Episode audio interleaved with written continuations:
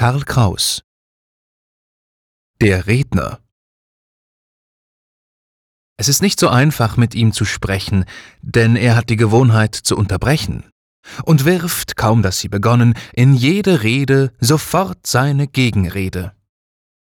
Doch mag es indessen nicht jedem gelingen, ihm gleich das nötige Stichwort zu bringen.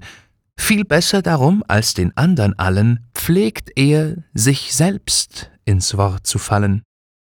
Einmal, als er heftig mit sich im Disput war und über manches Moment schon in Wut war, war ich bereit, in Geduld mich zu fassen.